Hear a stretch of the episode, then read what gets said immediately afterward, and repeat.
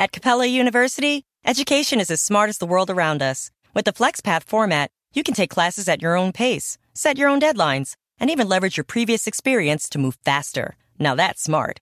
Learn more at capella.edu.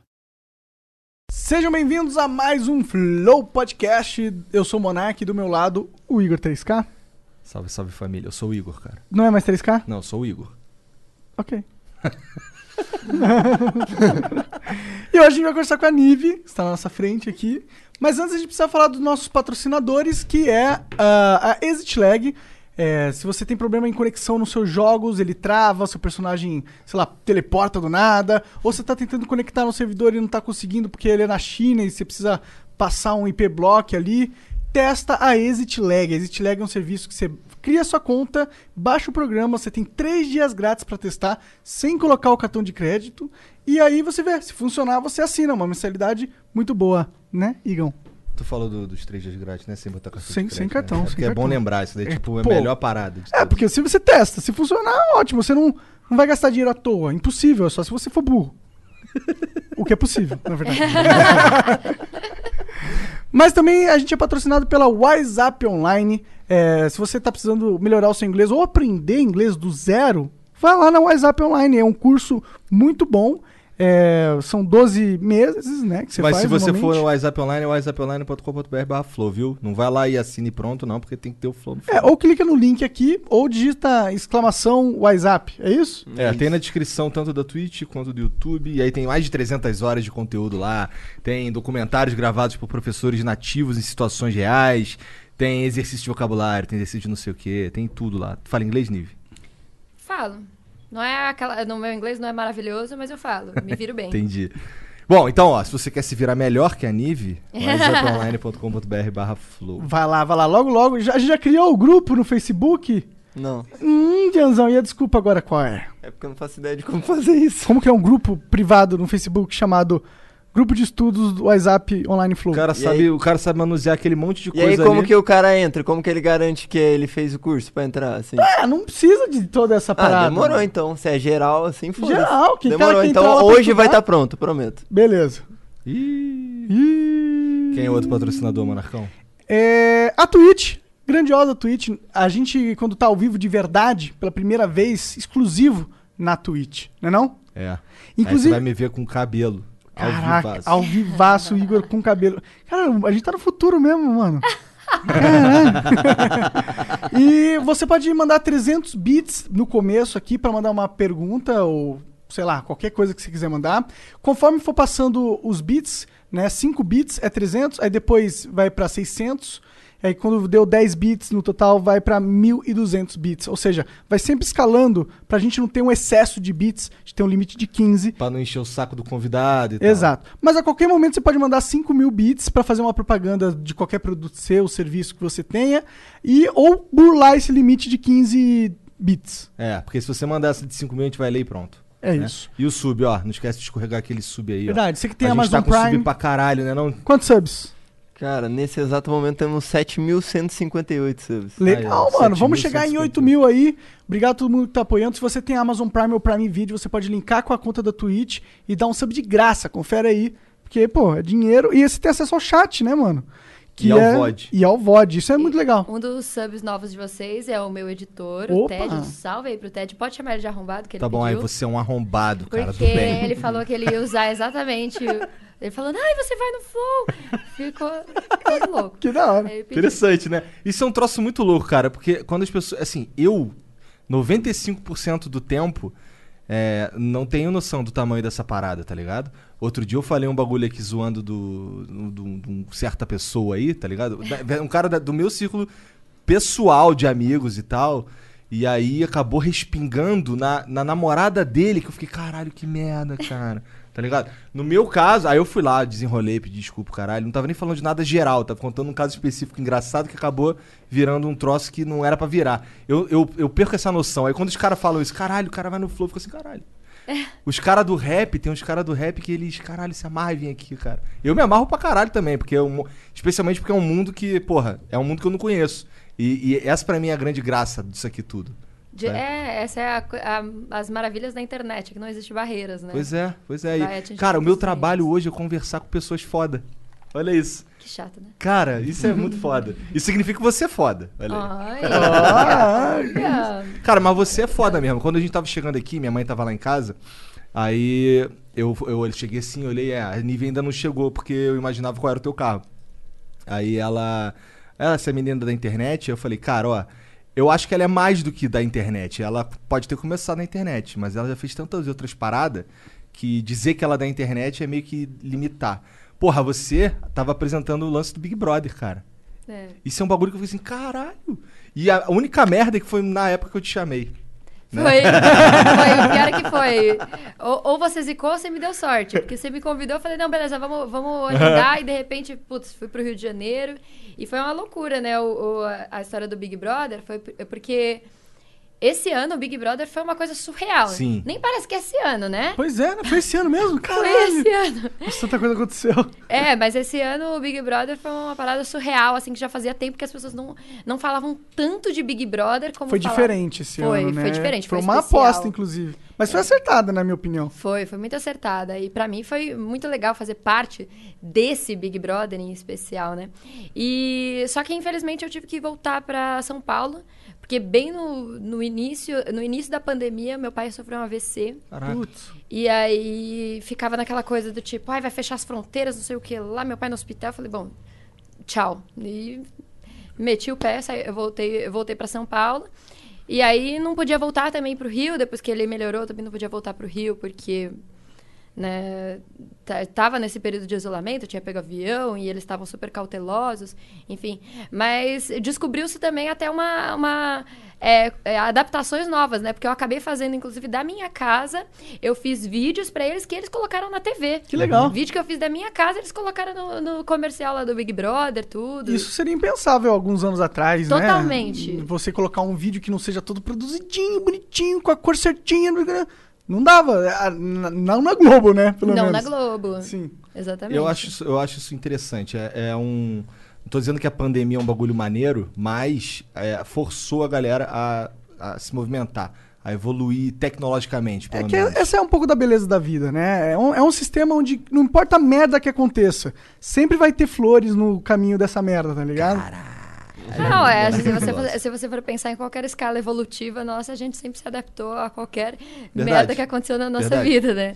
Verdade. Então, desde de qualquer um dos seres da natureza, a gente sempre se adaptou assim. Então, Caralho, Não aí já- podia ser eu Já vi diferente. que esse papo vai ser bom, que ela já mandou uns seres da natureza ali, tá ligado? Já vai combar aqui com as viagens do Monark, caralho, É, vamos é. longe. Como é que chegaram em tu pro Big Brother? Ah, eu já fazia o start, né, Aham. no Esporte Espetacular, que foi um negócio muito surreal, assim, no, no ano passado pra mim, que foi que eu comecei a apresentar, é, para quem não sabe, pra quem não acompanha, eu comecei a apresentar o primeiro quadro que eles tiveram de esporte eletrônico na Rede Globo.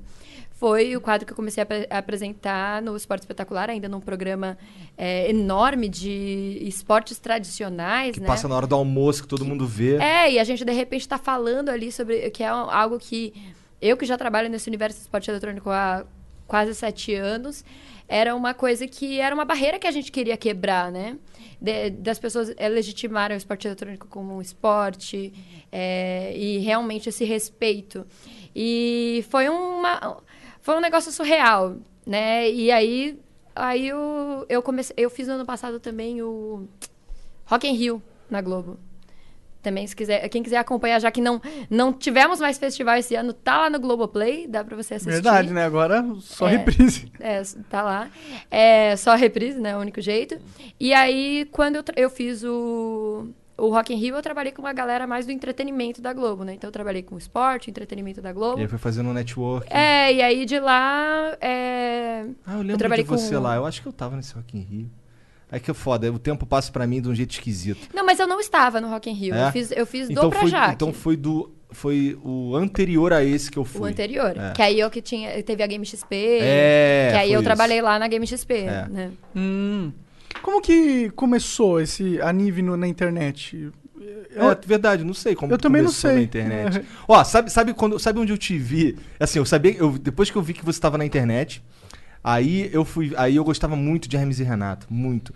Aí tinha um, aí tu tava na plateia do Palhaço Gozo. Nossa, isso é surreal, mas isso é muito. Isso é muito muito antes. antes. Isso é muito antes, né? Que aí é, é como eu conheci o Bruno, que se você quiser também, eu, eu também respondo essa parte também. Mas a parte da, da internet, eu comecei. Assim, eu tinha uns amigos que eles. Na realidade, nem eram meus amigos na época. Eu frequentava evento de games, de anime e tal. E... Isso total anônima. Total anônima, mas assim, já tinha um, um, uma- um Facebook meio bombadinho, porque desde a época do Orkut eu tive quatro Orkuts. Aham. Eu sempre fiz, sei lá, sempre é, era meio bombadinha na internet, assim, mas leve. E aí quando. E aí esses, esses meninos eles estavam querendo fazer, organizar campeonatos de esportes eletrônicos e me chamaram para fazer parte desse projeto. Só que era, era uma parada muito muito pequena, assim. A gente fazia na, num chroma key, na sala de estar de um dos meninos, tal.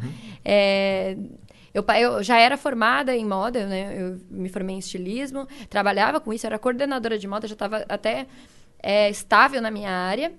Bem jovem, né? É, eu, eu me formei bem nova. mas- E aí eu comecei. é, E aí eu comecei a fazer essa parte de ah, organizar campeonato e tal. Um negócio que era, um- era um hobby pra mim durante a noite e final de semana. E passei um ano, assim, trabalhando com isso e ainda trabalhando com moda, que era o que pagava minhas contas, né? Porque na época, isso em 2013, não rodava dinheiro na internet que nem roda Verdade. hoje, muito menos no, no universo de esporte eletrônico. O que, que tu fazia de, de moda? Qual que era teu trabalho? Você desenhava? Você... O que, que você fazia? Mais ou menos, porque a gente, a, gente, a gente tem uma visão romantizada quando vai trabalhar com moda, que a gente acha que sempre a gente vai trabalhar na parte criativa e desenhar croquis.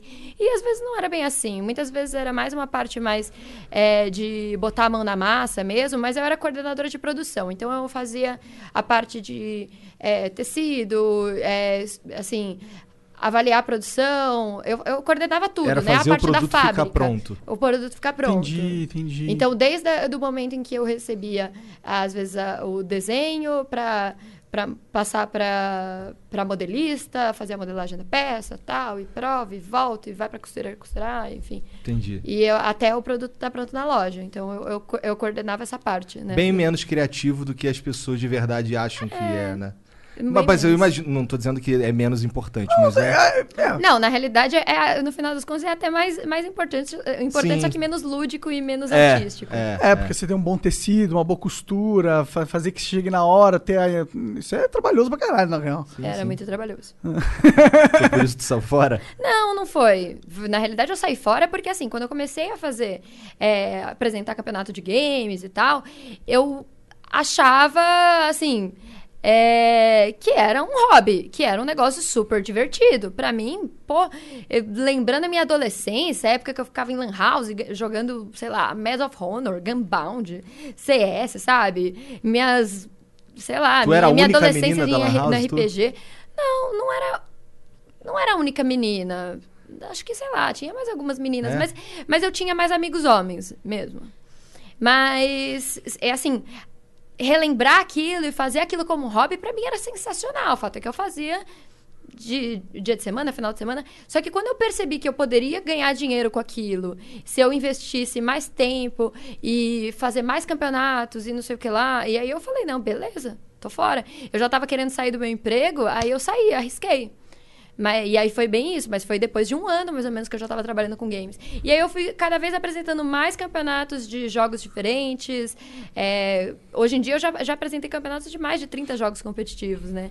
né? Mas naquela época eu fui assim, com uns FPS pequenininhos, até apresentar os campeonatos maiores. E foi assim que foi a minha trajetória, né? Minha carreira até. A primeira vez que eu te vi pessoalmente foi num lance de Rainbow Six que teve na Max Arena faz alguns anos e nesse dia tinha o Bambam também, lembra disso? Bam, Bambam. o Bambam me deu um tapão na cara, cara.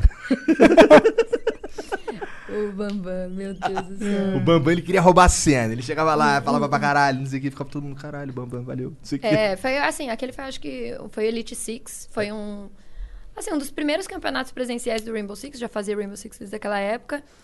E eu tava apresentando e o Bambam, exatamente, aí teve essa, esse momento, aí teve uma hora que ele, foi engraçado que teve uma hora que ele tava segurando o microfone e o microfone começou a falhar. E ele meteu uma de Caetano Veloso ali naquela hora. Ele deu tipo, ó, produção, bota essa. Não, não foi isso que ele falou, mas foi tipo quase isso. E aí eu fui falar pra ele: olha, segura mais em cima do microfone, né? Porque tava, tava, era microfone de mão, tava, tava falhando o conector. Quando ele segurava na parte de baixo. E aí ele foi super arrogante comigo. Ele falou assim: não, eu tenho não sei quantos anos de televisão e não sei o que lá. Eu, Beleza, então. Então né? tá Beleza, bom. então. Um salve, salve, mas se você estiver assistindo a gente. Porra, Bambam. Tá Vai tomar no cu, Bambam. Só, só- só não me bate, não. Só não bate nenhum de nós. Ele me deu um tapão. na Ah, cara. não, eu não quero. hum, Eu não quero Mas me eu dei ele falou assim: a gente ganhou, a gente tava jogando lá, era um time de. Tipo, era eu, o Drizzy, o. Pati. O Lugero, uns caras assim jogando assim contra uns outros caras que era profissional. Aí a gente ganhou um round. Aí o round que, eu, que a gente ganhou, eu saí gritando da parada, ah, não sei o quê. Aí o Bambam entrou na pilha. Porra, dá uma tapa na minha cara, dá uma tapa na minha cara. Eu dei uma tapa na cara dele. Aí eu, aí, eu- aí eu falei assim, agora dá tapa na minha. Ele me deu um maior tapão que eu me arrependi, eu fiquei ouvindo Ah, um não, mas você pediu. É, eu É, pedi, Pô, eu pedi. Do jeito é. que ele falou, eu fiquei mal assustado. Não, não, foi um tapa de, graça, amigo. né? Foi um tapa de... Entendi, entendi. É, não sei se eu quero outro não, tô tranquilo. Não quero Eu não. também tô tranquilo, mas vai tomar no cu. E, e assim, o, o maior desses campeonatos aí que tu, que tu fez foi qual? Na tua opinião? O maior Que tinha mais gente, o caralho. Foi o Mundial de Rainbow Six. Ou foi, ou foi, eu, eu apresentei um campeonato mundial de Rainbow Six que foi no Rio de Janeiro, na Janese Arena. Tá, é, eu, eu tava nesse aí também, eu tava Tinha, lá. deu, assim, 20 mil pessoas. Gente pra caralho. É. Muito foda ou, esse evento. ou esse e Game XP também. Game XP, que também dá gente pra caramba. É no Rock in. Rio, né? Aí é gente pra caralho mesmo. Não, mas a Game XP, que deu mais gente, não foi nem a do Rock in Rio. Foi depois que eles fizeram a outra que foi maior, né? Foi? Foi. Que foi, foi maior, deu mais gente. Uau, interessante. Eu não, eu não fui na Game XP, eu acho. Nossa, foi a última Game XP do ano passado. Eu desci. Foi maravilhoso, gente. Eu, eu, foi- eu realizei o meu sonho de princesa. Eu desci voando do teto. Do, do teto da Janese Arena, não sei lá quantos metros tem Preso- aquele negócio, preso nos 20 arames? metros. É, pesa, é Tu é pre- maluca, cara. Desci Caraca. gritando: Alô, Berrando, foi maravilhoso!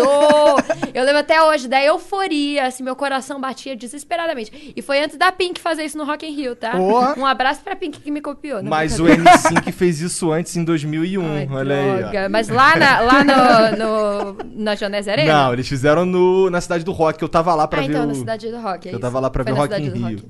Cara, Ih, Saco. droga. Pô, Igor. Não, mas Moisés, ele abriu o mar, né? Muito mais foda que É, eu lembro desse show do N5 porque era foi um, um- como se tivesse como se eu estivesse num teatro, sabe? O show dos caras era incrivelmente produzido. Eu tava lá pra ver Bom, pra falar a verdade, eu tava lá porque como era o dia das paradas Team e eu- nessa época eu tinha 16 anos, eu fui pra lá pra ficar de azaração. Mas Ah, é por isso que ele quis assistir o show do N5. mas tá assim, vendo? não é que eu não gostava, eu até gostava do N5, eu tava na escola, era ensino médio. Na época você tinha cabelo também, Tinha né? cabelo, tinha cabelo, tava magrinho. Eu, e nesse dia eu fui com a camisa apertadinha, eu lembro até hoje, velho. E aí, os- aí quando começou o show, o show da Britney foi uma merda, mas o show do N5 eles desceram pendurado numa corda assim, porque no disco era como se eles o nome do disco era No Strings Attached, como se eles fossem umas marionetes. E aí eles desceram pendurados assim, começaram a cantar as paradas, aí eu fiquei, caralho. Aí tinha umas horas que eles cantavam música sobre dinheiro, aí ficava soltando assim um monte de papel assim, simbolizando dinheiro. Eu fiquei, eu fiquei. Eu nunca tinha visto um show daquele jeito. Porque assim, na verdade eu sou metalheiro, sabe? Então eu tava acostumado a ver o show do Megadeth, ver Blind Guardian, essas paradas.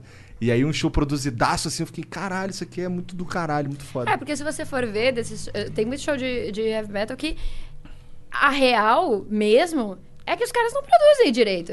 Que assim, é essa parte do, do visual. Sim, verdade. Não, Calma. É verdade. Calma. Porque assim, o show do Iron Maiden é maravilhoso. Isso é um fato. Mas é uma exceção. É, mas é uma exceção. Mas, por exemplo, ah, no passado eu fui no show do Scorpions. Ah.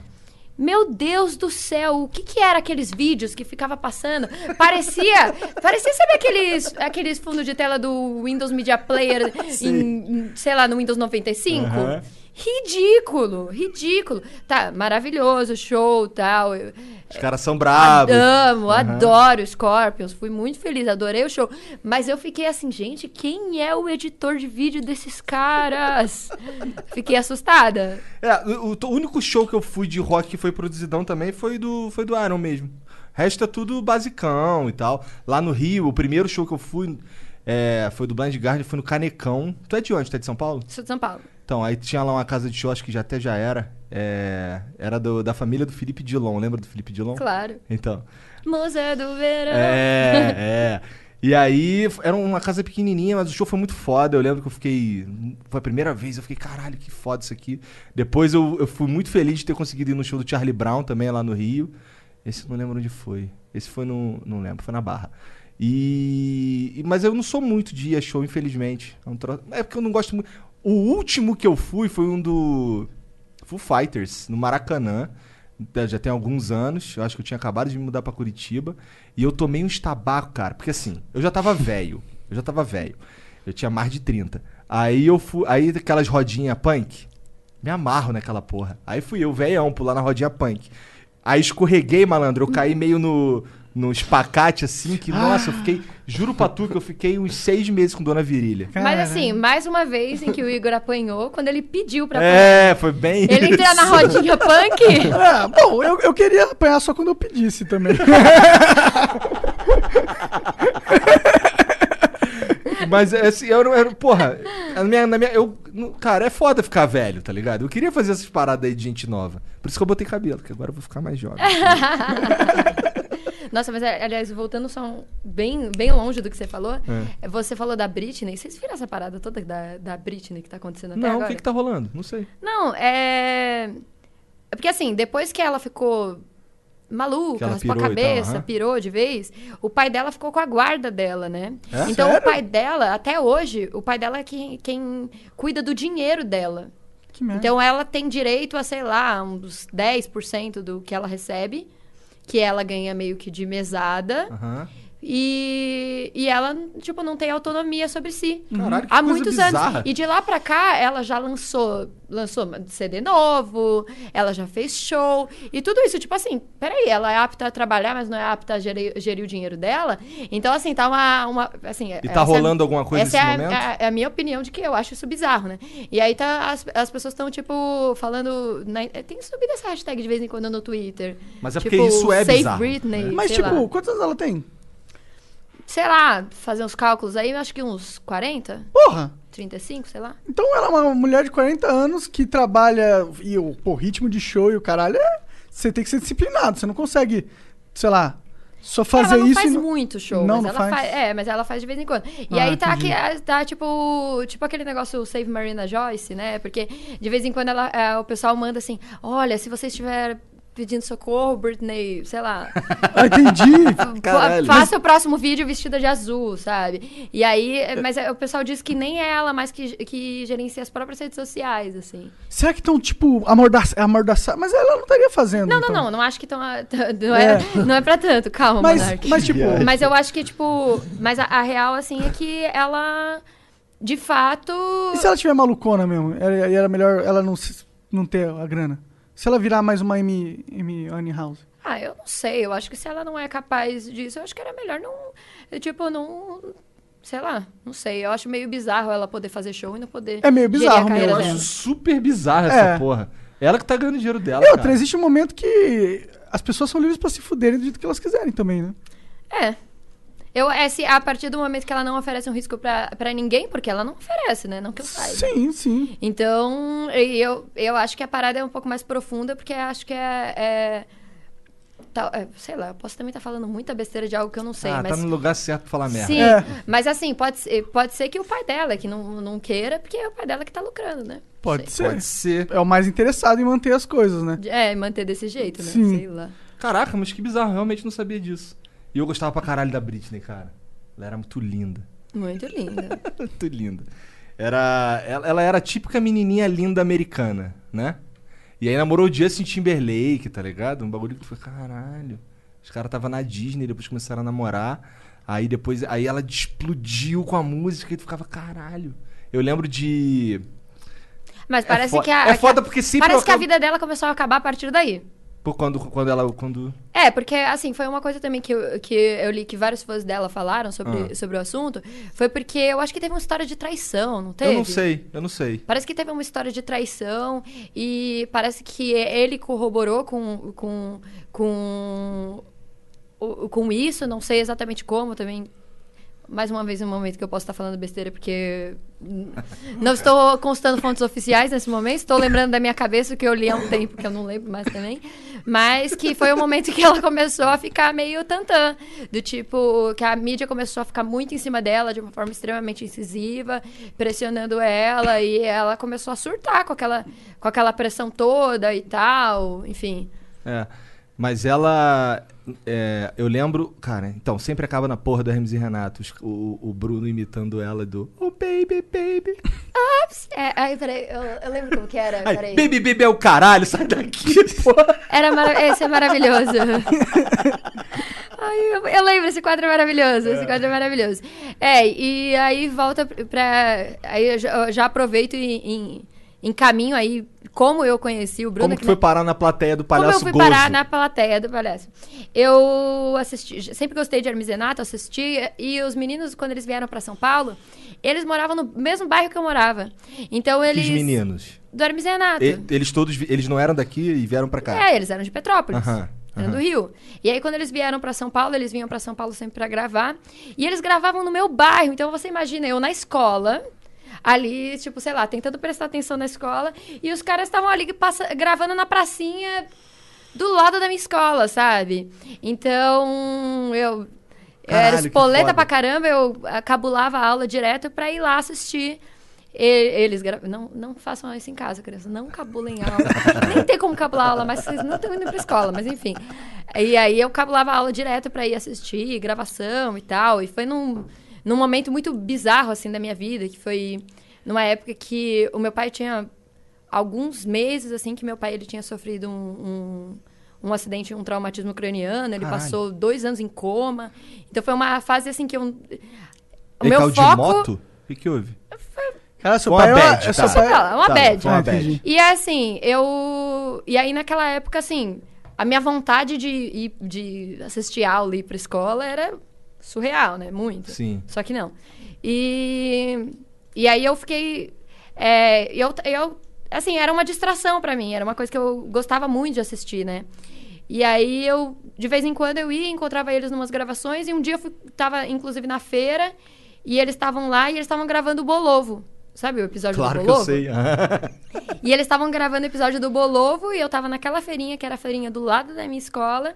E eu acabei conhecendo os meninos, eu falei, pô, me chama pra participar, me chama, me chama. Eu e uma amiga minha. E aí eles acabaram chamando a gente pra participar. E aí eu gravei Hermes Renato durante um tempão, mas só pra deixar claro, tá? A primeira vez que eu fiquei com o Bruno eu já tinha 20 anos de idade, tá? Tá tudo bem. Ah, ok. Eu era uma criança naquela época, eu tinha 12 anos quando eu conheci ele. Eu mentia que eu tinha 14, porque eu queria participar lá da plateia. Eu achei que ele talvez ele não. Apesar da minha mãe assinar Aham. e tudo. Talvez. Quando eu falei, eu, falei, "Não, eu tenho 14 anos. É mentira, né? cara de pirra- pirralha da porra que eu tinha. Não era ver o cara de criança, eu com 12 anos na plateia do palhaço, foi super normal. Do palhaço gozo, Do palhaço né? gozo, super normal. E assim, era uma fase, assim, também, como eu disse, tipo, muito turbulenta na minha vida, na minha família e tudo.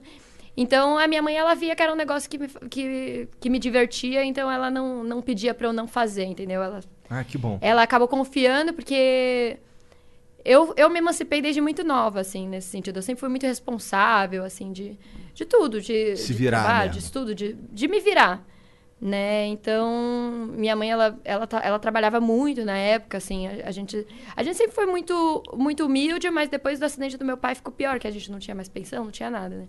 E minha mãe começou a ter que trabalhar dobrado pra gente ter comida na mesa, assim, sabe? Então, naquele momento, eu já tava, eu já tava muito solta, né? Eu comecei a trabalhar pouquíssimo tempo depois disso, assim, com, sei lá, 14, 15 anos eu já tava trabalhando. De Então- modelo, alguma coisa assim? Não, nada disso. Na realidade, eu fiz um pouco de tudo, né? Eu até entregar panfleto eu já entreguei, só não, só não fui engraxate nessa vida. Mas eu, eu comecei a trabalhar com teatro, percussão. Eu tocava percussão, então eu fazia sonoplastia em espetáculos, tocando percussão. Eu comecei a dar aula de percussão numa ONG dentro de uma favela. Eu já trabalhei até no mercado Caralho. financeiro. Caralho. Aí trabalhei, aí eu depois que eu- aí eu entrei na faculdade, né? Eu comecei a estudar bastante para conseguir bolsa na faculdade, porque eu sabia que também não ia ter condição nenhuma da minha mãe pagar a faculdade. Nem... Eu mal tinha dinheiro para pegar o ônibus para escola. Eu ia a pé 30 minutos para escola porque nem isso a gente não tinha. Mas aí eu peguei na época tipo, pedi emprestado de pessoas mais velhas que já tinham feito cursinho, livros de cursinho e tudo. E comecei a estudar bastante para para conseguir uma bolsa na faculdade. Consegui bolsa integral na faculdade. Que foda, que faculdade foi? Eu fiz na eu fiz design de moda na Imbi Morumbi. Olha, que Eu, eu entrei também na Caralho. eu entrei também na USP, só que na USP o curso era têxtil e moda. E ele era mais voltado à indústria indumentária, que talvez você não saiba o que é isso, mas é tecnologia de tecido. Ok. E só que eu achei que o curso, o curso de, de design na Imbi Morumbi ele era mais é, ele era muito mais conceituado, né? As melhores do Brasil era Senac, Imbi Morumbi e Santa Marcelina. Só que a Santa Marcelina, na época, eu também fiz. o- é, eles tinham um, um procedimento diferente para a bolsa. Eu, eu fiz a, a, a prova, tirei uma nota muito boa na prova.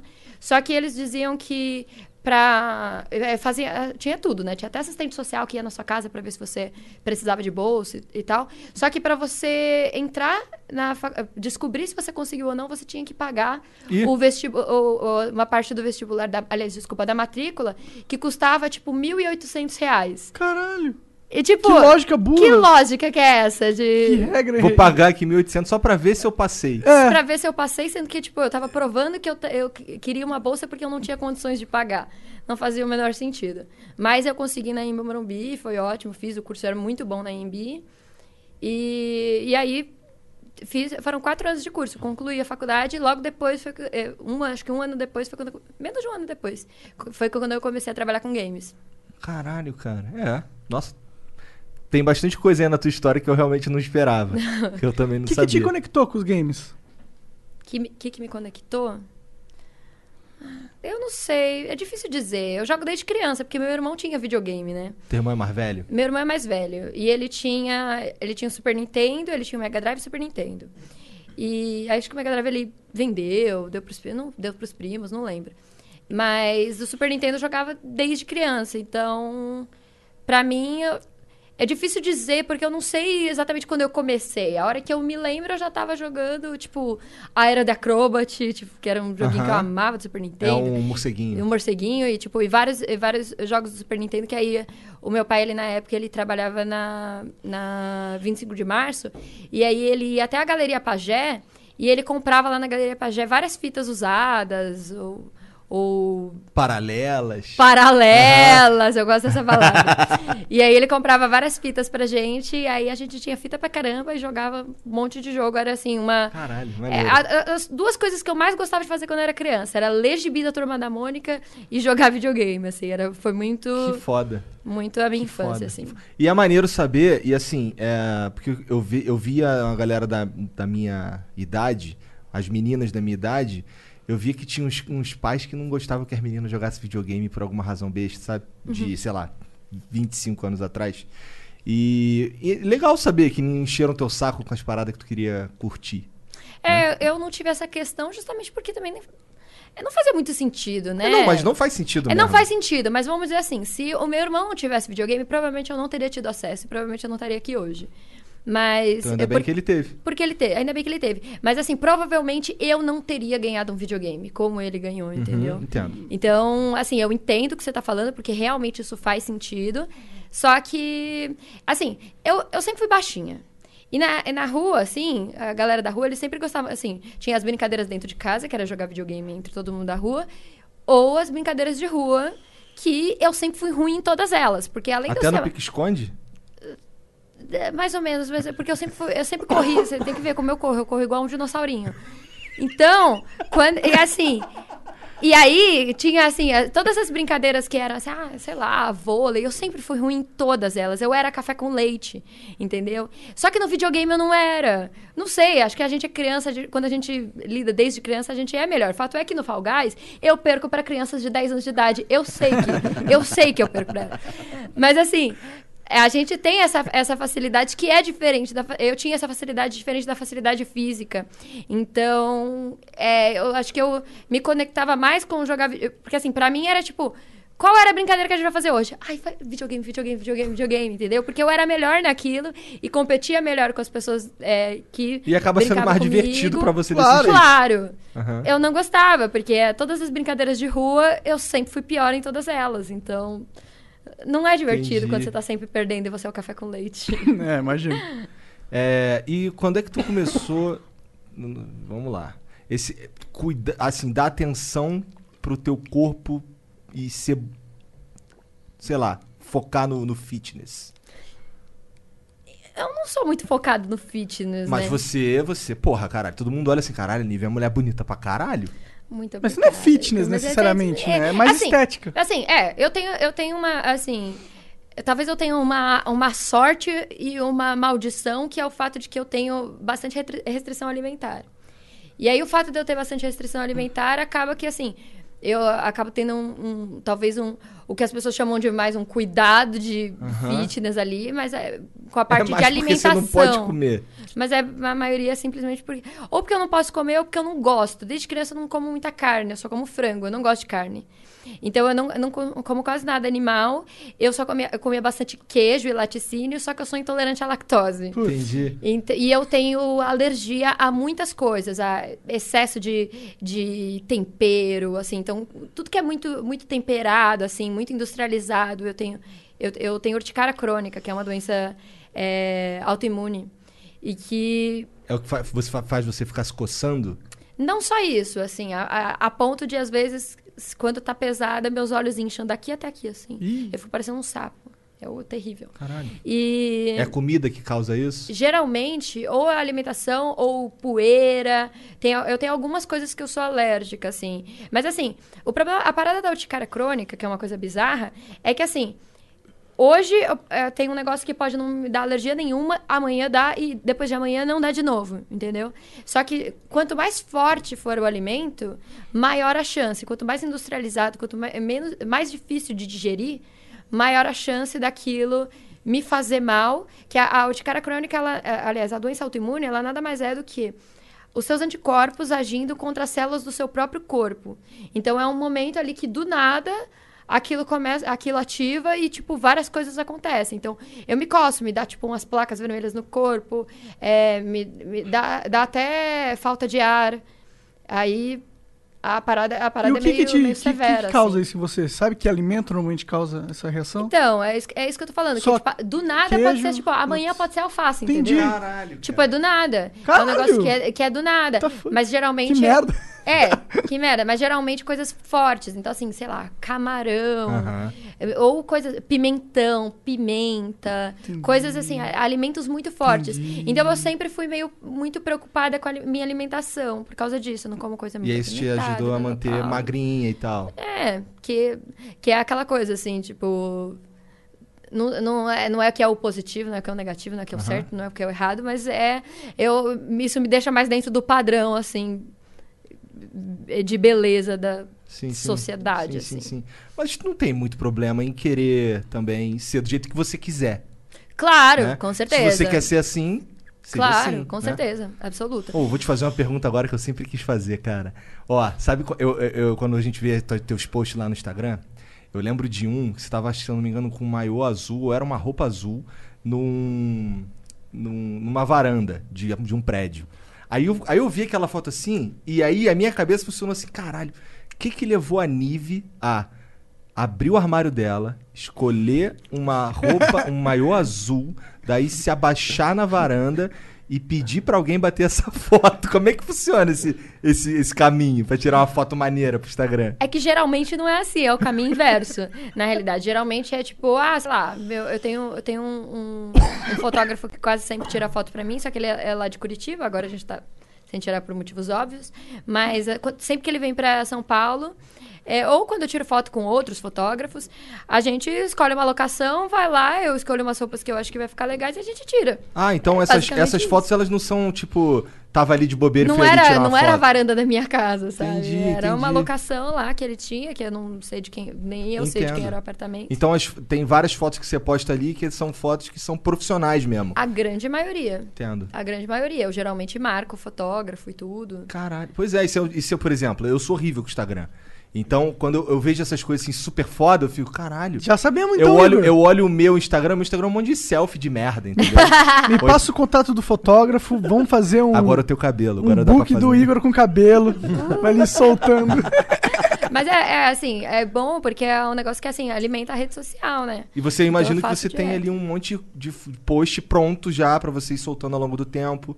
É assim que Sim, geralmente quando eu faço assim foto, esse, esse tipo de ensaio gera, sei lá, umas 40 fotos, pelo menos. Entendi. Que aí eu vou postando ao longo do tempo. Eu posto uma, depois posto outra. Aí, de repente, do nada, eu, puta, faz um tempo que eu não posto uma foto, deixa eu procurar uma aqui. Aí acho Entendi. uma lá. E aí posto, entendeu? Entendi, entendi. Mas geralmente é foto. A grande maioria é foto de ensaio, assim, mesmo, que eu, te- que eu tenho. E foi assim que a Playboy chegou em tu? Não. A Playboy foi uma parada totalmente diferente. A Playboy gringa, ela já tava fazendo, fazia um tempo que ela já tava fazendo conteúdo de games. E aí, a Playboy BR, ela quis vir ela veio atrás de mim porque ela, ela- eles estavam querendo é, fazer um programa de games pro YouTube deles. E aí, quando eles vieram atrás de mim, eles pediram, é, tipo, o- o- a gente conversou, tive uma reunião com eles e tal. E o diretor da Playboy, ele tava lá no dia e ele pediu pra tirar uma foto comigo, aleatoriamente. Aí eu tirei uma foto com o diretor e aí ele postou no, no Facebook dele e a Playboy repostou, né, no Facebook da Playboy. E aí, aquela foto na fanpage da Playboy foi a foto mais curtida na, na, na, pa- na fanpage deles. Porque a galera da, da internet ficou meio tipo. Caralho, vou ver a Nive pelada. hell, entendeu? E aí o pessoal começou a fazer aquelas campanhas na internet. Aham. Nive na Playboy, hashtag Nive na Playboy, Nive na Playboy. E começaram a compartilhar aquilo loucamente, porque foi muito aleatório. Não é como se fosse assim, tipo, sei Tu lá. ia apresentar um programa. E aí, de repente, os caras acharam que você fosse pra revista e acabou indo. Isso. E aí foi, e aí a, a Playboy, e aí a Playboy veio atrás de mim e falou: "Olha, então, sabe o que que é? A galera tá falando aqui, a gente tá cogitando a possibilidade, entendeu? E aí, só que quando eles falaram comigo, foi interessante porque, assim, antes da Playboy, um ano antes, mais ou menos, eu tinha recebido uma, uma, uma- um convite de uma revista, também, é, do mesmo teor. E na época, eu não aceitei, porque na época eu conversei com a minha mãe, e eu falei com ela, falei, o que, que você acha, mãe? E aí minha mãe falou pra mim, olha, é, eu acho que você não deveria fazer, porque eu acho que você ainda vai receber uma convite, um convite de uma revista melhor. Que, que é, na, na época que ela era, tipo, sei lá, a segunda melhor, não sei. Você vai receber um convite de uma revista melhor. Eu acho que você vai ficar mais famosa. Você vai receber um- uma proposta melhor, entendeu? Tipo, financeira, Aham. inclusive. E eu falei, ah, mas tem certeza? Mas esse dinheiro seria bom, ajudar a gente em casa e tal. Então, na época, eu pensei bastante, principalmente por causa do financeiro. E aí, minha mãe, e aí minha mãe falou assim, ai, fica tranquila com isso, minha filha. Quando você estiver na Globo, você me ajuda. Olha que, olha Agora que você bruxa. pode ajudar, ó. Aí. Olha que bruxa fala, minha Agora- mãe, minha mãe é bruxa branca. E aí eu falei, ela é bruxa do bem, graças a Deus, minha mãe- mas a minha mãe é bruxa branca. E aí ela, ela, ela falou isso pra mim e eu falei, então beleza. E rejeitei a proposta. E aí quando veio a, a proposta da Playboy, aí a Playboy me convidou pra fazer segundo ensaio, que é o, o ensaio que fica dentro da revista. E aí eu falei, não, não vou fazer. Minha mãe faz... minha mãe, minha mãe falou aquilo para mim, lembra? Minha cabeça fiquei. E aí eles falaram, tá bom, então, eu, tipo, eu falei, só só topo se for capa. E eles falaram, então, tipo, pensaram um pouco, fizeram um doce ali e depois me convidaram para fazer a capa. E aí, na época, eu parei, assim, eu pensei muito sobre aquilo. É claro, não é uma decisão fácil, assim, que você toma. É expor uma privacidade que até Exato. agora não, tá, não tinha sido, né? né? É, mu- é, é muita exposição, né? Então, na época, eu conversei com várias, é, várias empresas que trabalhavam comigo, todas as empresas que trabalhavam comigo, e perguntei, meu, o que, que vocês acham? O que, que vocês acham? E todas elas falaram pra mim que acharam que era positivo. Fato é que se você abre a revista, todos os patrocínios, acho que, sei lá, tem um que não é, mas quase todos os patrocínios da revista são patrocínios de games. Ah, é? Então, tipo, todas as Ah. empresas que na época eu conversei, todas elas tanto me apoiaram quanto patrocinaram a revista. Que interessante. Sabe? É, pagaram anúncio pra estar na É, revista. pô, todos os gamers devem ter visto, né? É, então. é, então. Então, assim, foi um negócio muito interessante por causa disso. Que foi um momento em que eu, eu percebi que realmente não seria negativo pra minha carreira. Quando, seria, que seria, é, é, pelo contrário, é, uma, um- uma marca totalmente não endêmica. é, vindo atrás de mim, eu, eu fui a primeira capa da Playboy que veio da- do ambiente da internet. E eu não vim nem do YouTube, que era o mais mainstream naquela época, né? Eu vim do esporte eletrônico. Então, era, um- era uma parada surreal, assim. Fato é que fez um boom gigantesco. E fato é que a minha revista foi eleita a melhor do ano. Passei na festa da Luana Piovani, sabe? Aí época. sim. Então, tipo, foi... A minha revista foi... Vendeu pra caramba, assim, sabe? Foi muito, foi muito bacana. Caralho, que maneiro. É, então assim, foi um negócio, no final das contas, foi um negócio super positivo. Não só pra mim, quanto pro esporte eletrônico. Fala, eu- as pessoas acham que não, mas toda vez que a gente faz um negócio que tá totalmente fora, assim, a gente quebra um paradigma dentro da parada e faz com que outras pessoas de fora vejam, tipo, nossa, peraí, quem é essa pessoa? O que que ela tá fazendo? Como foi quando eu comecei a apresentar o Start na Rede Globo, sabe? Quando eu como foi quando eu comecei a apresentar, é, ser uma das apresentadoras ali do Big Brother também, e, tipo, quem é ela? De onde ela veio? Ah, ela veio do esporte eletrônico. Você traz o Você esporte traz, eletrônico. né? você traz é, marcas que, que de repente, assim, não endêmicas, que não pensaram em investir no esporte eletrônico, você traz pra dentro. Como é o caso, assim, tipo, sei lá, cada, cada recorde que o Gaules bate na Twitch. Eh, Quando o Yoda fez o Yo Talk Show, que foi um bagulho bizarro, assim, que ele pegou é, cento e tantos mil é, views no- na parada. Então, assim, toda vez que você tem alguém do esporte eletrônico que se destaca de uma forma muito estrondosa, assim, pra fora do esporte eletrônico, isso é positivo pra todo o mercado, entendeu? E na realidade foi, foi assim, pensando nisso, depois que eu fiz a Playboy, que eu quis trabalhar na televisão. Foi uma. Pra fazer o esporte eletrônico chegar mais longe. Foi, foi ali a minha meta. Fato é que, assim, no mesmo ano que eu fiz a Playboy, poucos meses depois, eu fiz o.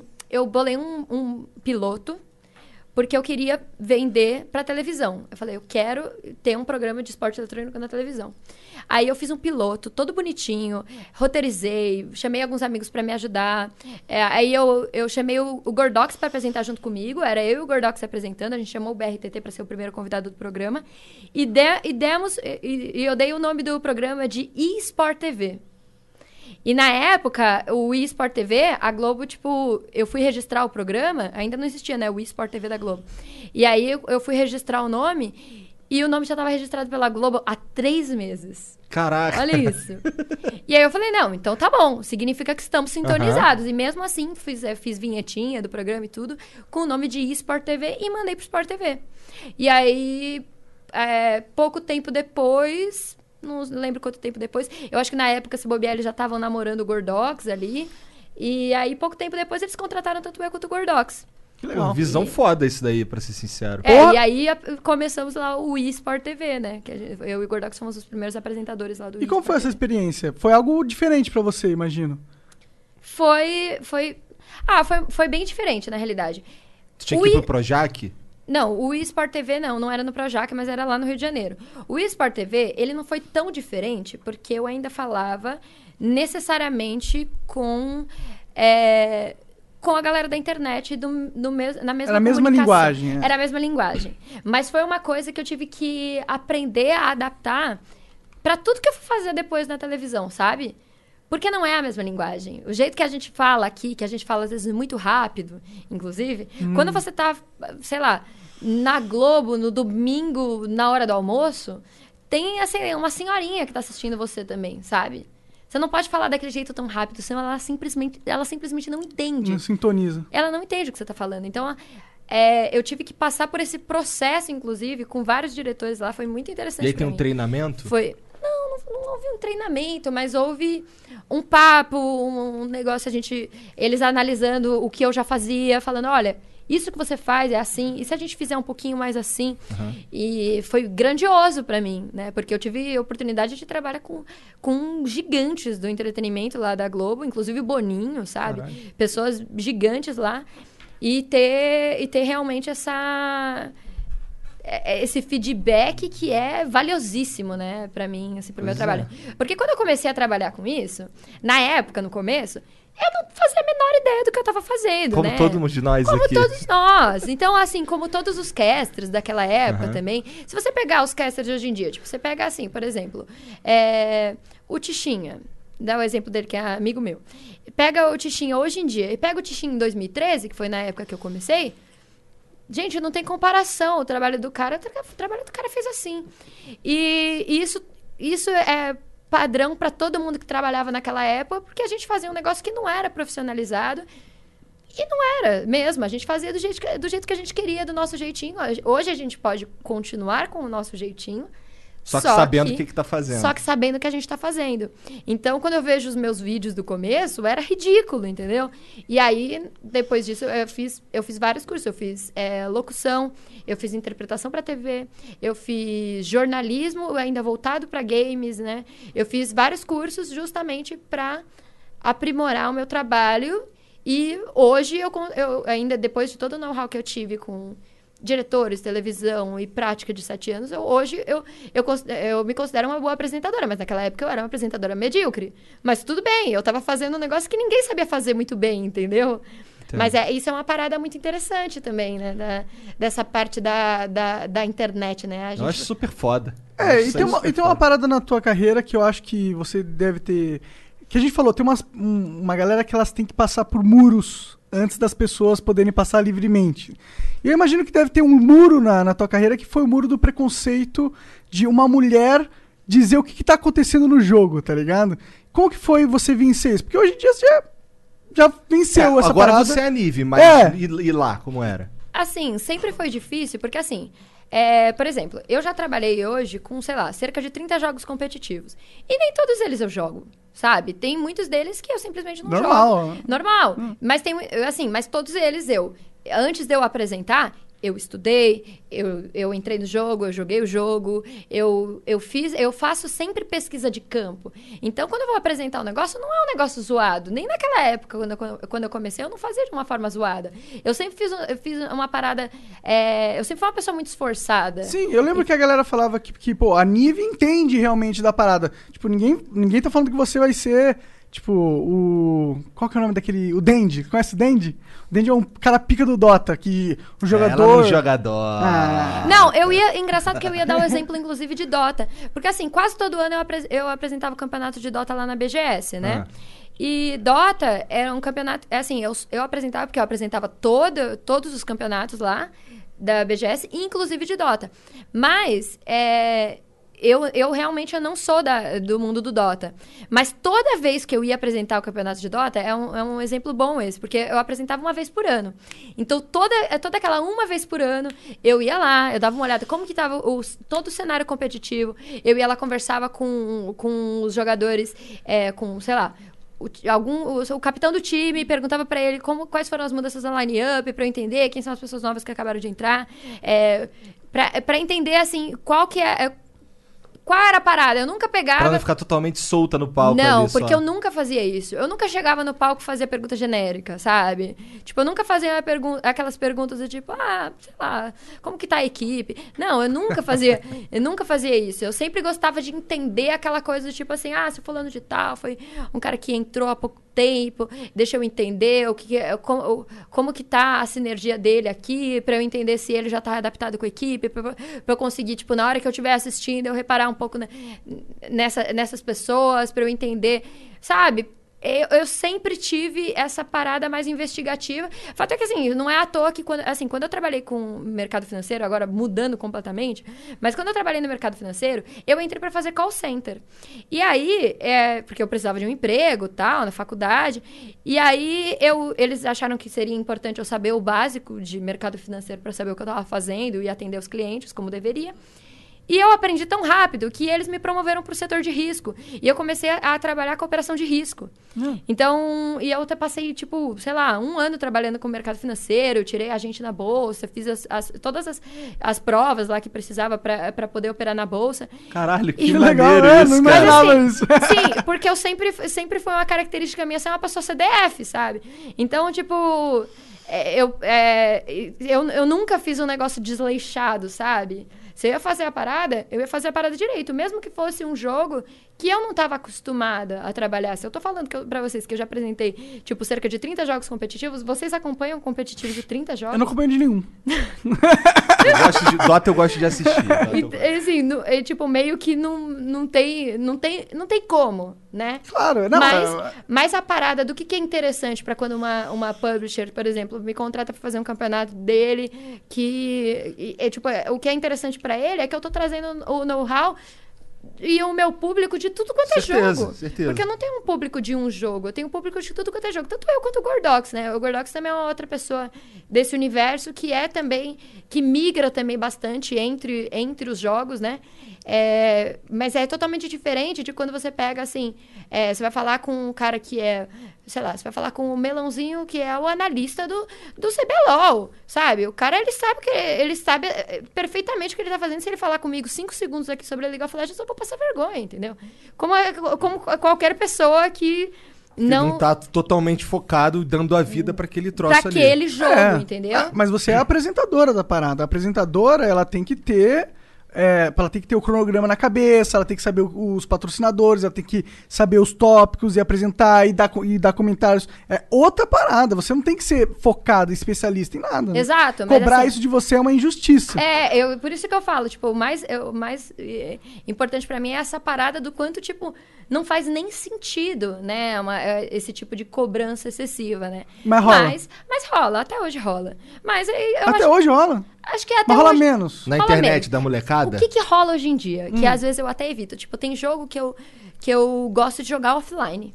Porque tem jogo que, a- se- que você vai entrar na live pra jogar aquele jogo e vai ficar a galerinha, tipo, os, os fiscal de gameplay e você vai ficar irritado, Caralho, entendeu? fiscal de gameplay irrita até a Nívia. Ah, tem, irrita todo mundo, porra. Exato. Então, assim, tipo, tem a galera assim. Tipo, eu trabalho com um monte de jogo, eu jogo um monte de jogo, eu tô na live jogando cada, cada dia um jogo diferente. Vai ter jogo que eu vou jogar bem, vai ter jogo que eu sou uma merda, entendeu? Só que a, a diferença que é o que é o mais é, bizarro, que não dá pra dizer que não tem. Quando um cara chega e joga mal ali um jogo, as pessoas vão cobrar ele menos do que quando é uma mina, não importa. Não importa, isso é um fato, entendeu? E, isso, e é por isso que eu falo que até hoje ainda tem um pouco. Mas, sei lá, é normal. Eu. Eu. Eu acredito. Eu acredito, faz sentido faz também. sentido, acho uma merda, mas eu acredito. Faz parte da evolução. Acho que, que o problema é que as mulheres elas não povoam tanto o game. Sim. Se elas povoassem pelo menos 50% ou 40%, entendeu?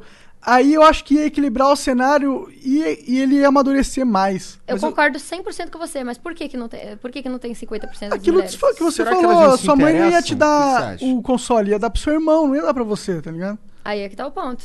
Aí é que é isso. Não tem a ver com Porque o interesse delas, É, não então. tem a ver com interesse. Tem a ver com o fato de que quando eu, quando eu era criança, era um produto feito para. É, menina, é, era meninos, desculpa, era um produto feito para meninos. Quando você pega ah, o comercial, eu tava, eu fiz, fiz esses dias até uma, eu fiz uma palestra para Portugal recentemente falando exatamente sobre isso. E um dos meus questionamentos era isso: será que as mulheres não se interessam, não se interessam tanto? E aí eu falava justamente sobre isso, que assim, eu peguei um comercial de 91 do Super Nintendo, em que você tem ali, acho que seis ou sete garotos jogando Super Nintendo. Todos eles são meninos. Você tem meninos de, de todas as idades e todas as etnias. Ele é até bem, bem inclusivo, o comercial. Mas não tem uma menina sequer, não tem uma inclusão de gênero.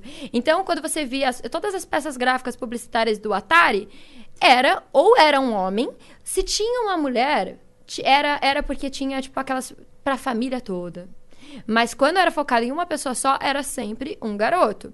Então, quando eu era criança, não era um produto feito para, para nós. Mas aí, aí eu tenho uma provocação interessante que é para vocês, que é o Adoro. seguinte. Adoro.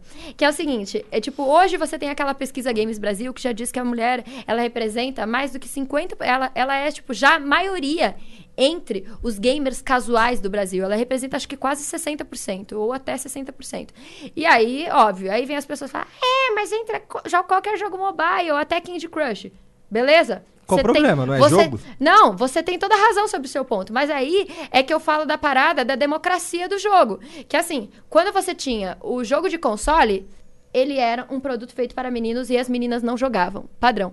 Quando você tem um celular na mão que qualquer, assim, que não é um feito para um gênero específico, você prova que as mulheres gostam tanto de jogar quanto Verdade. homens. Verdade. Simples assim. Ah. Se, se a mulher, com o celular na mão dela, ela joga tanto quanto o homem, se a mulher tivesse, tivesse o, o console na mão dela quando ela era criança, ela jogaria tanto quanto.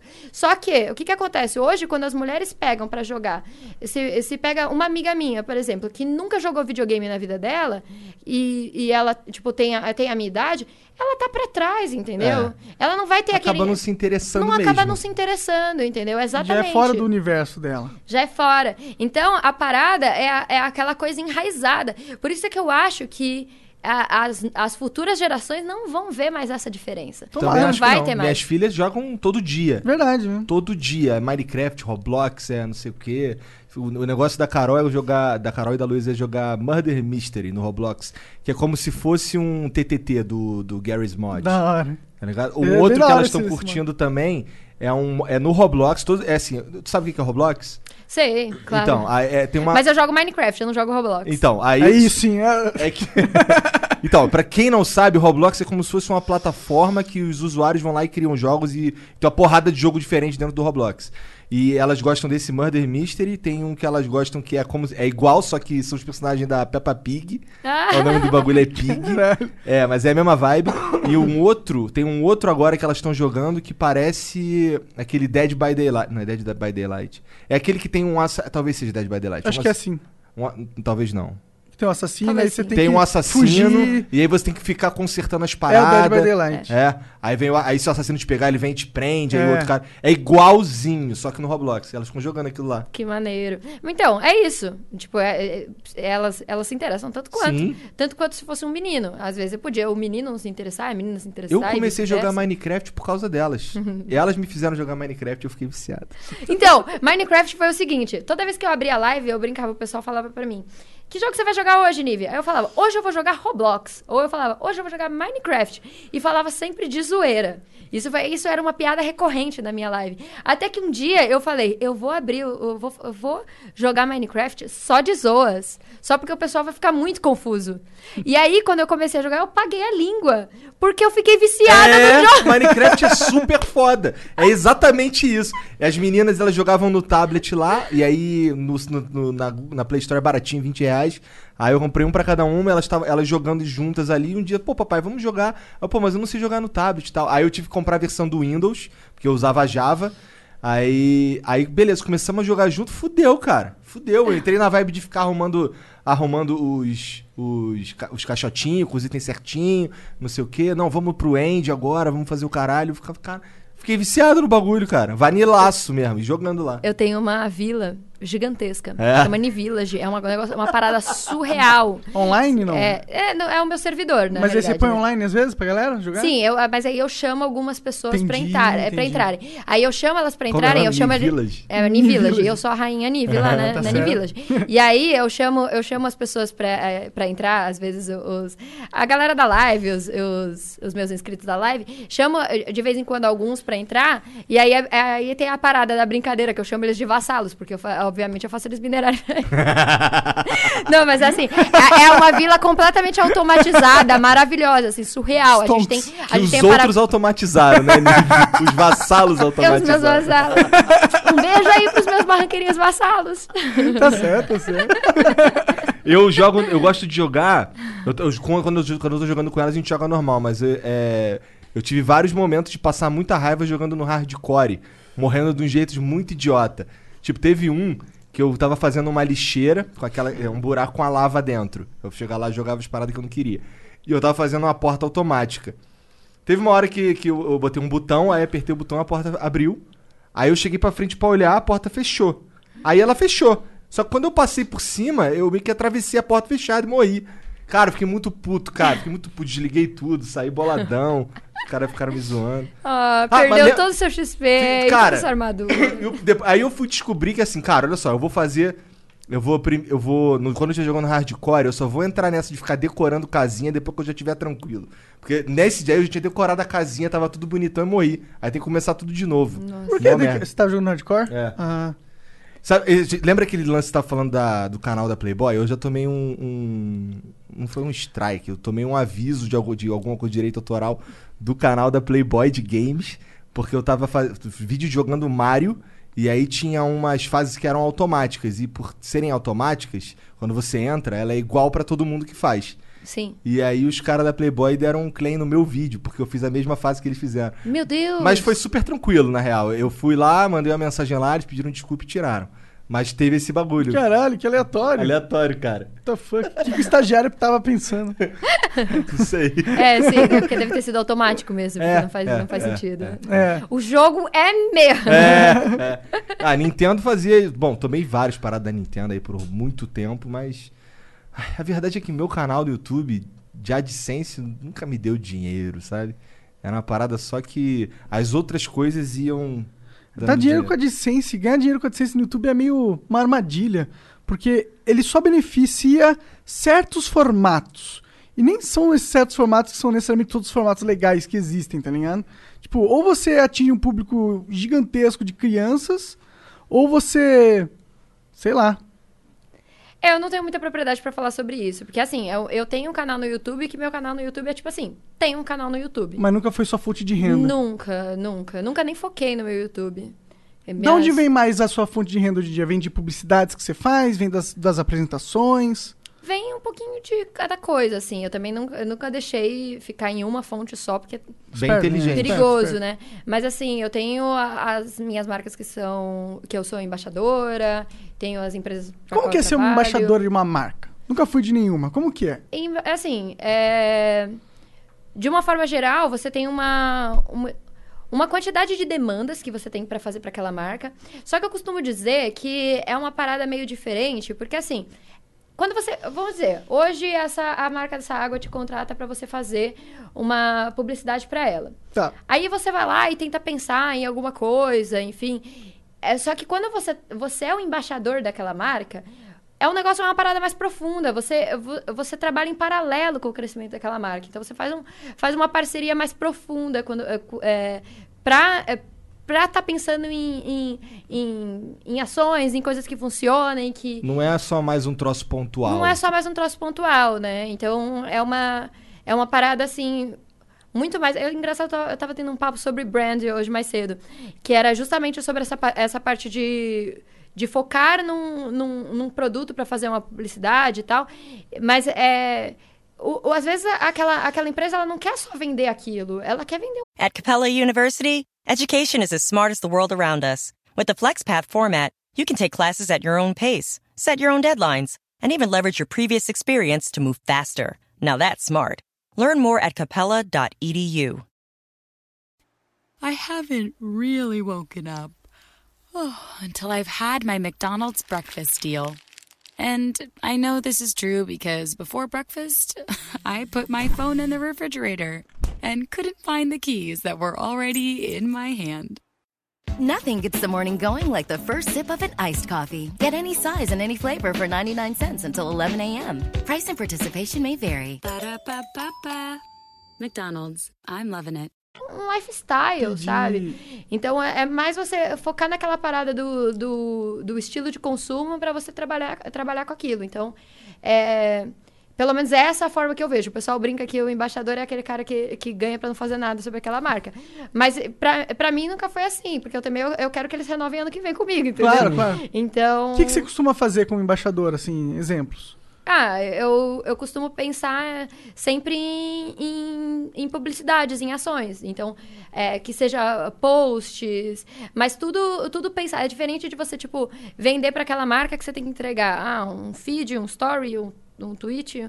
um- Não, é tipo, eu vou sempre pensando em coisas Que, novas. se- que sejam orgânicas, que casem, que vai dar, é, vai Essa- dar clique. Essa é, essa é a grande diferença, né? Com o embaixadorismo você consegue fazer uma parada mais orgânica. Entendi. Ele não é Né? um compromisso tanto entrega, mas é um compromisso em acreditar no trabalho do influenciador para ele trabalhar a sua marca. Até porque você Exatamente. provavelmente não vai estar hoje falando do, da marca X e amanhã falando da marca Y. Exato, Né? com certeza. Passa É. credibilidade também até pro teu público, né, cara? Sim, com certeza. Então é muito mais. É, é, é um pouco mais essa parada mais, mais íntima, assim, de trabalhar junto, né? Mas é o que você falou, tipo, não- você, não, você não vai falar na semana que vem de outra marca, mas invariavelmente, às vezes, a marca, tipo, vamos dizer que se a marca não descontinuou o trabalho com você, você também não vai rejeitar outra. Sim, né? sim, com certeza. claro. Mas com eu, certeza. assim, eu sempre fui muito condizente com o que eu, assim, eu já, eu já rejeitei proposta de, de trabalhar com empresa, assim, com, com produto que eu, eu não consumo. Eu olhar e falar assim, puta, eu não consumo isso, não faz sentido, entendeu? É, a Então- gente, a gente também, aqui no Flow a gente é chato mesmo. Não necessariamente porque a gente não consome, mas. Mas pelo que a gente acredita ou não. É, se entendeu? eu acho que a gente não é um produto que eu compraria em hipótese alguma, que eu, acho, que eu não gostaria que o lá, meu irmão comprasse ou minha filha, sei lá, eu não vou recomendar pro meu público também, tá ligado? Eu penso a mesma coisa. Então vai fazer o whatsapponline.com.br barra flow ali pra você aprender inglês. Aproveitar o silêncio. Cara, é, a gente tava falando mais cedo aqui do. Como foi esse lance do, do Castanhari aí, todo esse rebuliço na internet aí. E aí você disse que você tinha um. um- um- vamos lá, vou usar esse termo, hein? Um lugar de fala, talvez, diferente do dele, né? Porque com você, o- a encheção de saco é diferente. né? Assim, é, foi muito louco, porque assim, quando eu terminei. eu Vou voltar lá atrás, então. Quando eu era uma criança, não, brincadeira. Quando eu terminei com o Bruno, no ano passado, a gente assumiu o relacionamento no final do ano. A gente assumiu em dezembro. Só que, pra você ter uma noção, a primeira vez que a gente já tinha escrito um texto e pensado em fazer uma publicação foi no dia 1 de abril. Só pra, só pra você ter uma noção quanto fazia tempo que a gente Vocês já já estavam tava... juntos ali. É, Ou então, quase, não sei o é, a gente já tava, assim, já tinha pensado em falar sobre o término e tal. E aí, assim, no dia Ah, primeiro... tá, do término. Do término, Tá. no dia 1 de abril do ano Desculpa, passado. Tava viajando aqui, tá. Sim, no dia 1 de, em- 1 de abril do ano passado. Que eu e o Bruno já estávamos pensando em falar sobre o nosso término do nosso relacionamento, né? Porque que a gente. pelo que eu vi da internet aí foi super tranquilão. Foi, né? foi super tranquilo. Justamente por causa disso. Porque assim, eu tem aquela coisa de que um relacionamento, quando ele termina desse jeito, assim, é porque definitivamente não tava mais, mais bom pros dois, né? Tipo, não era pra mim, não era pra ele. Era que os dois já não. A gente já não tava mais em muita sintonia. A gente, eu e o Bruno, a gente passou sim, quase seis anos juntos. E.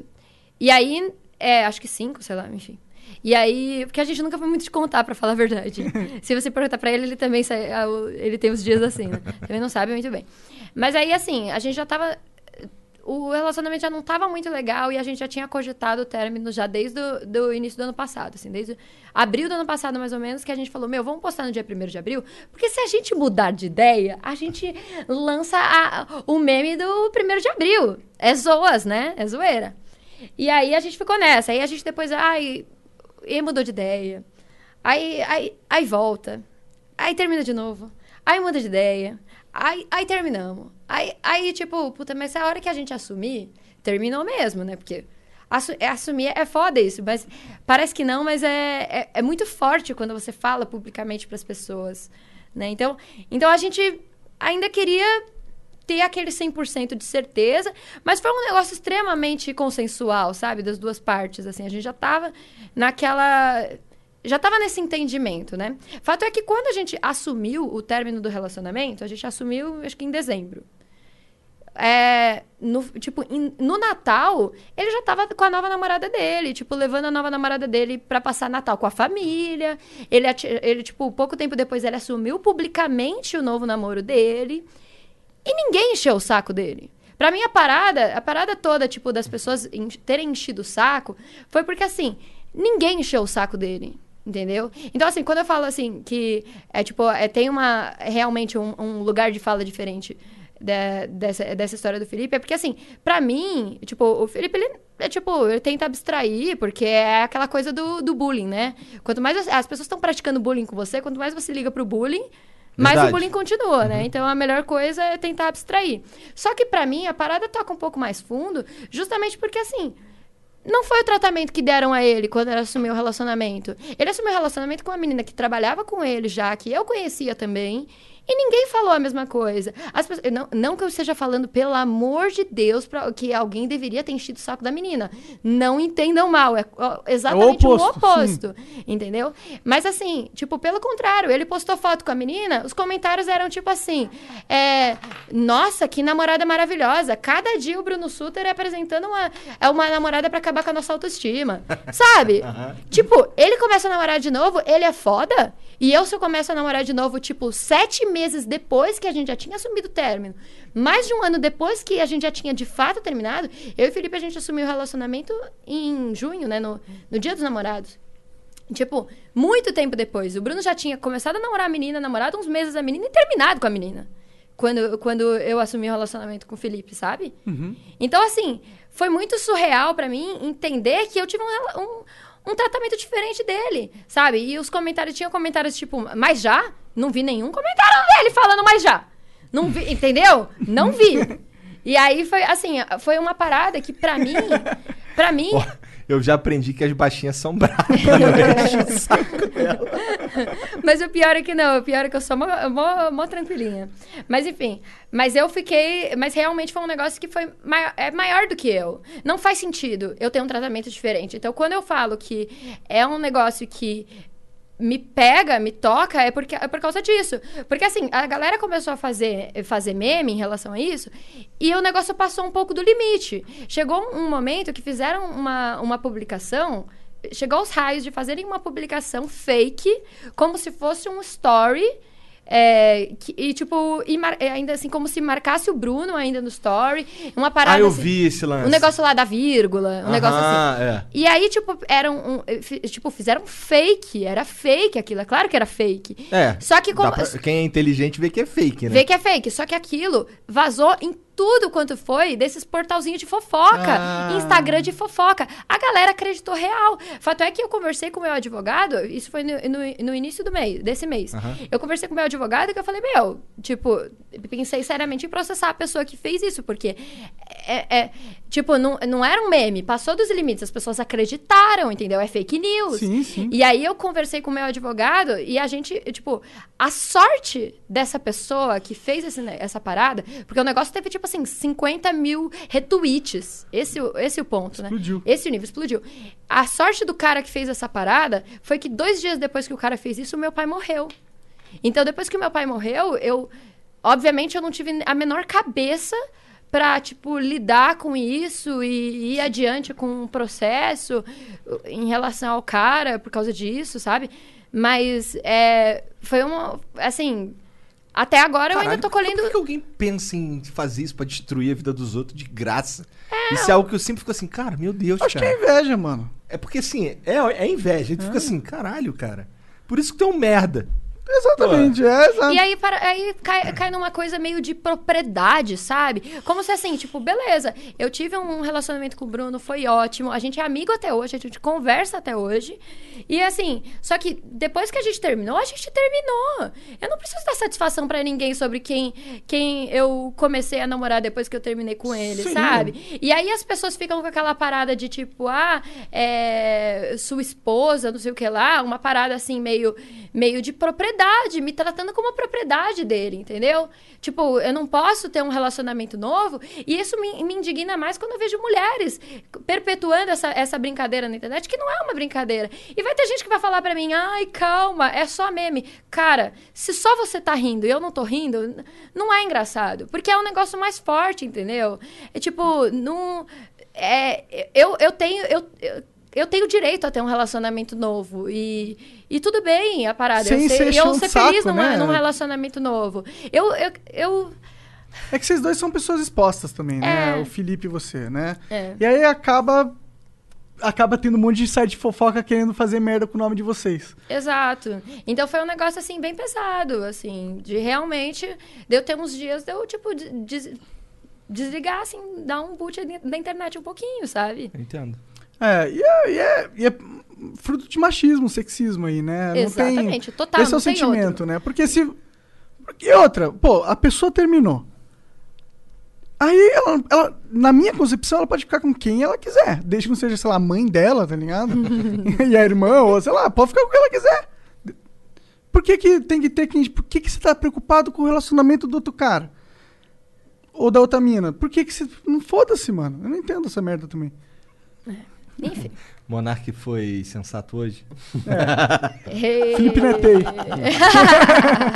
não, mas é, é isso. A parada, a parada toda é essa, assim. Então, eu não tenho, por isso que eu, assim, eu não tenho problema pra falar sobre esse assunto, porque eu, eu, assim, por mais que talvez o fato de eu mostrar que isso me indigna possa gerar mais bullying, eu acho que se eu, se eu conseguir reverter uma pessoa a parar pra pensar melhor sobre o que ela tá falando, entender que isso não é não é engraçado? Porque assim, eu queria, eu queria entender como, como o, o Bruno é o maioral porque tava com uma namorada nova e eu com um namorado novo, eu sou vagabunda.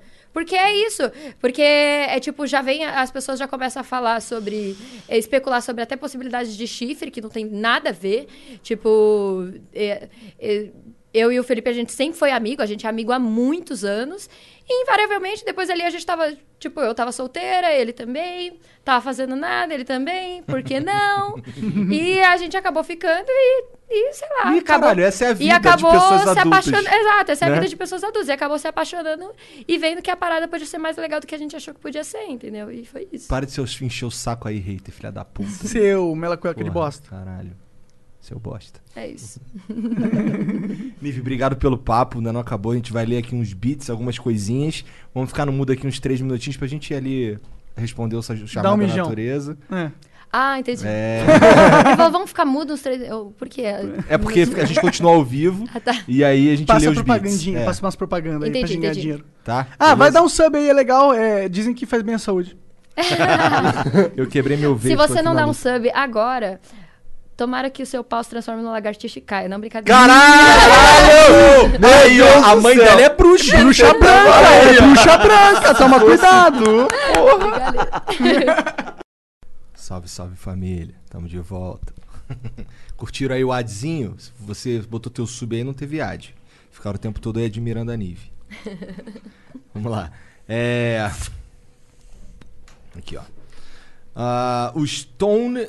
Stone. Não, Sontei HD mandou 300 bits. Não deixe o Monark ler porque ele não sabe. Eu começou assim. Ok, não, eu já não leio mais, a gente já... É, agora eu, agora eu leio o Monark comenta, que o Monark lendo, malandro. Eu Parece o, eu sou o muito Chaves ruim do seu. Madruga. tá ligado? E aí, gente, então, queria dizer que o Monark não é o único que sofre com ponte-ponte.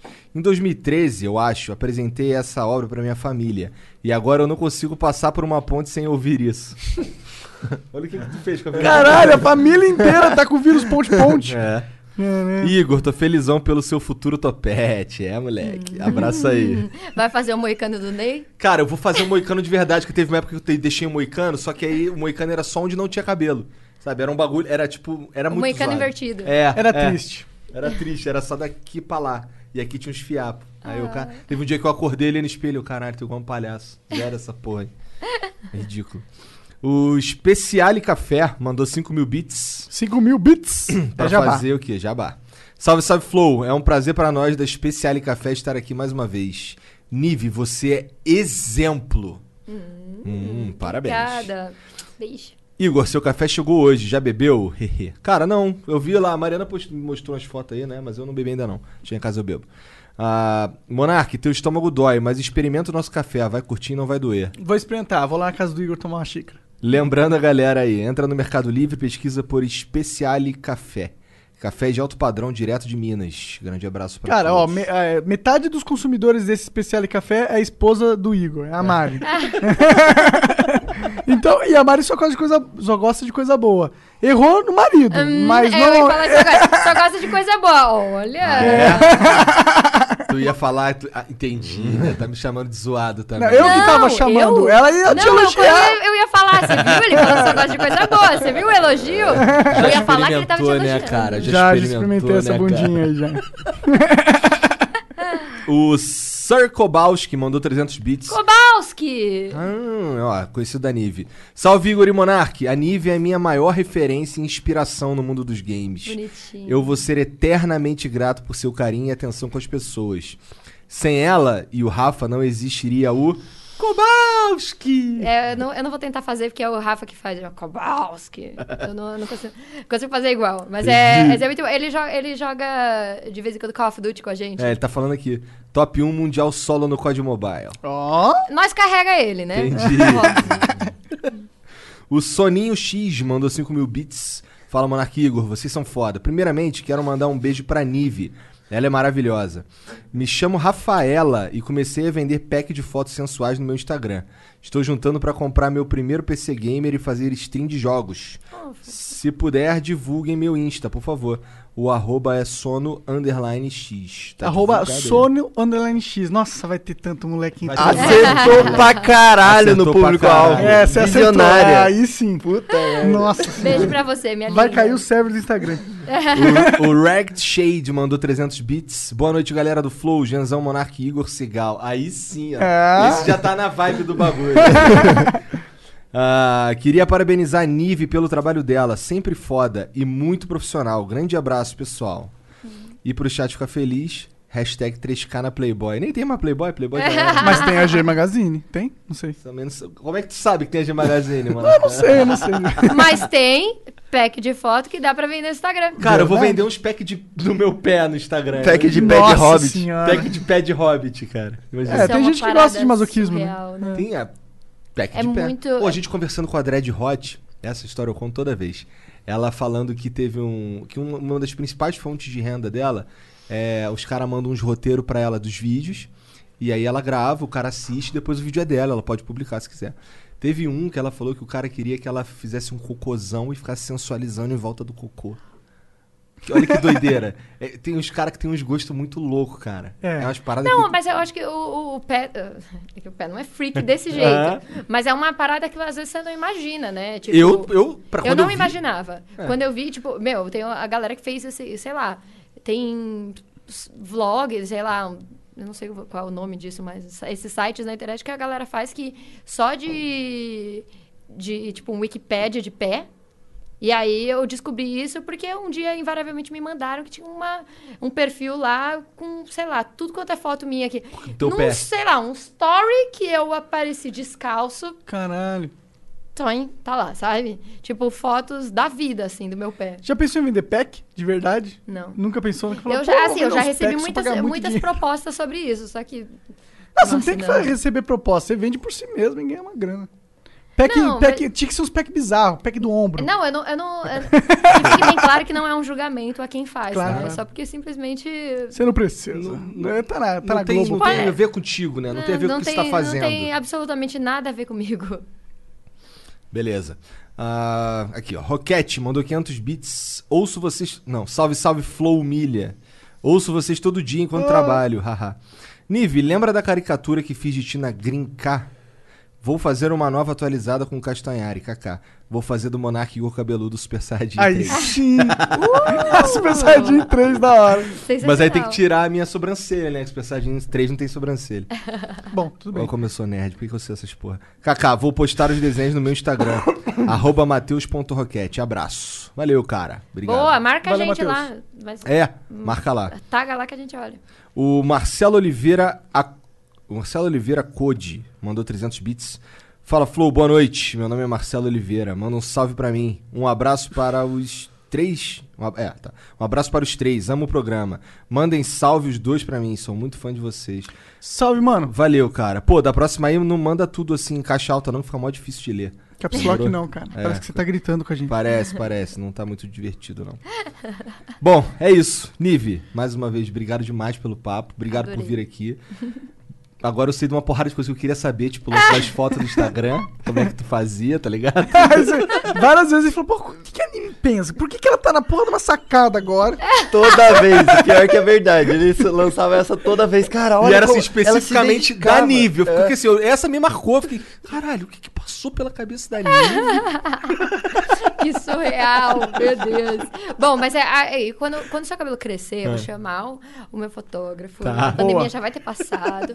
E ele vai vir aqui, eu vou pedir pra ele tirar umas fotos suas na sacada. Demorou. E aí eu, vou, eu vou- já vou começar também em- breve um tratamento pra emagrecer e vou ficar como? Eu vou virar o Steven Seagal do bagulho. rapaz. Ao emagrecer, só se for com tratamento mesmo, né? Não, mas é mesmo, porque eu não tenho, eu não tenho essa coragem toda, não. Não é que você ama pão, né? Eu amo pão. E arranja uma sunguinha azul Bom também. inferno. Ah, é, eu tenho que ter uma sunguinha azul pra, ficar, pra combinar com o maiô azul da Nive.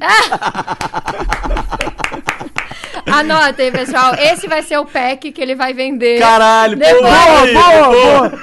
Cobrem ele. Vou vender pack de careca. Olha aí. Não, pack de cabelo. Agora é de pack de cabelo. de Não, pack ex-careca. cabeludo. Agora é. pack de cabelo. ó. Pack de Super cabelo. Saiyajin, porra. É isso. Mas, Nive, tem alguma, algum direcionamento, algum link que você quer que eles cliquem, algum lugar que você quer que eles vão? Ah, me sigam em todas as redes sociais, gente. É Todas- muito fácil, né? Sempre que você entrar numa rede social, eu estarei lá. E todas as minhas redes sociais são, são verificadas, então é muito fácil me achar. Digita aí NIV, N-Y-V-I, também não erra. Pô, exato, é, é muito não fácil. tem necessidade. E você me encontra lá, inclusive, ah, eu quero, eu quero pedir um negócio assim. É, entre no site do Wii Sports Awards e, e me ajudem lá pra, quem sabe, esse ano eu ir de novo lá representar o Brasil. Porra, tinha que ter falado isso mais Oh! cedo. A gente vai passar o programa enchendo o saco pros caras aí no eSports. Awards. Verdade. E, e vai lá no, no, no Awards da MTV e vota no Poucas, mano. Com o melhor podcast. Muito é, foda. vota no Poucas, vota no Poucas. Tô falando sério, não tô Vota lá no. Poucas. E vota no Anderson Silva como streamer do ano. Isso, Ai, e mas Anderson peraí, Silva. vocês estão pedindo muita coisa, aí já era. aí perdeu o foco, entendeu? Mas é nóis. Me segue lá. Meu site é nive.com.br, tem todas as minhas redes sociais lá. É muito fácil de achar. Vai lá. É isso, um beijo, valeu. Tchau, tchau.